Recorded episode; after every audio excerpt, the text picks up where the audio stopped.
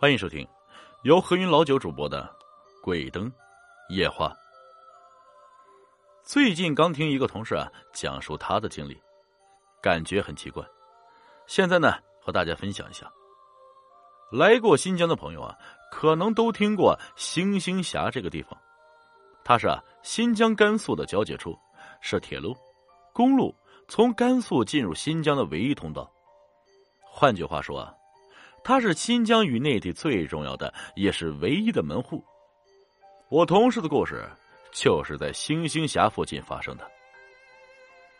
我的同事啊，以前是开长途客车的，路线是哈密到敦煌，乘客呀大多啊都是去敦煌观光的游客。那是两千年的事情了。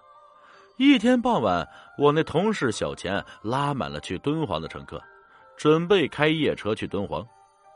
因为哈密到敦煌开车还是比较远的，很多省钱的游客不想坐一天车到敦煌后再过夜，于是就选择坐夜车过去，玩一天，再坐夜车回来。所以小钱的夜车生意啊一直还不错。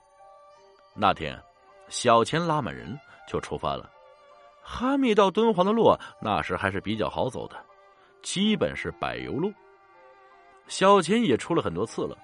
可以说轻车熟路，大概跑到晚上十一点多呀，差不多快到星星峡地界的时候，路上刮起了风，小钱也不奇怪啊。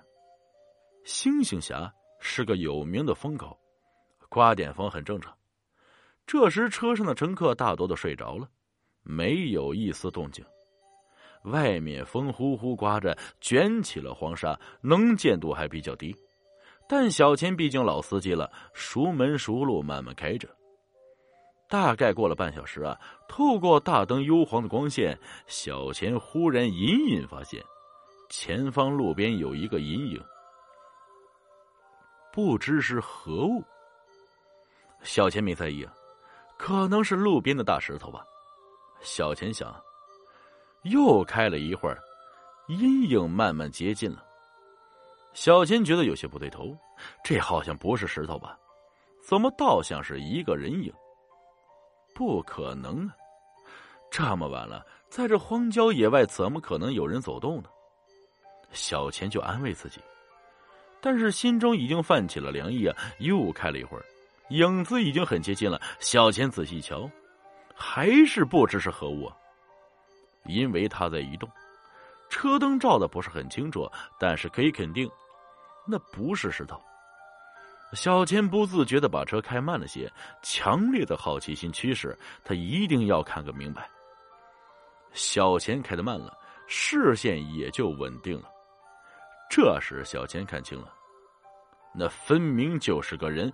更加诡异的是，那个人竟然骑在了马上。怎么可能啊？荒郊野外的漆黑夜路，怎么会有人在公路上骑马呢？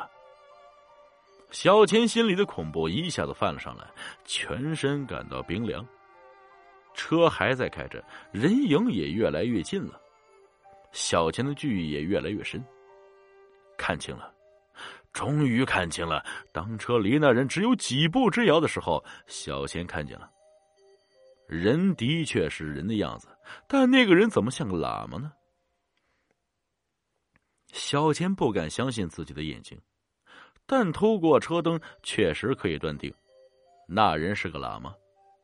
他光着头，穿着一件十分破旧的僧衣，一只胳膊露出来，一手牵着缰绳，一手拿着念珠，背后好像还背着什么东西。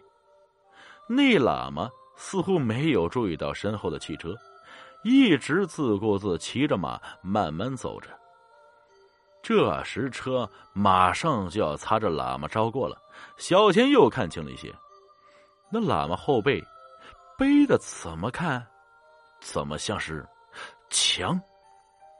一看到这个，小钱已经惊得灵魂出窍了，不管是什么东西，夹着油门赶快走。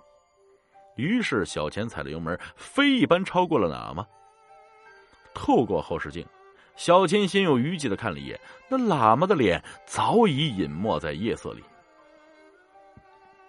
但奇怪的是，他见到车走过，丝毫没有反应，依然慢悠悠的骑着马走在路边，好像什么都没发生。而那杆枪也依然背在身后。小钱飞驰了半个多小时，这才松口气，心中 满是疑惑。在这种地方，在这种时间，竟然遇见了最不应该遇见的人，这着实太过诡异了。小钱始终想不明白，整个事情到底是怎么发生的。第二天早上，小钱询问了车上的乘客，昨晚有没有看见什么东西。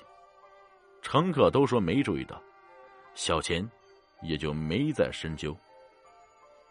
后来啊，一直跑到了二零零二年，因为身体原因离开了这一行。这故事小钱告诉我的时候，依然一脸的茫然。他说这事最大的遗憾就是他始终没看清那喇嘛的脸到底是什么样的。那个骑着马的喇嘛，至今还时常出现在。他的梦里。本集故事播讲完了，感谢各位听众的收听，我们下期再见。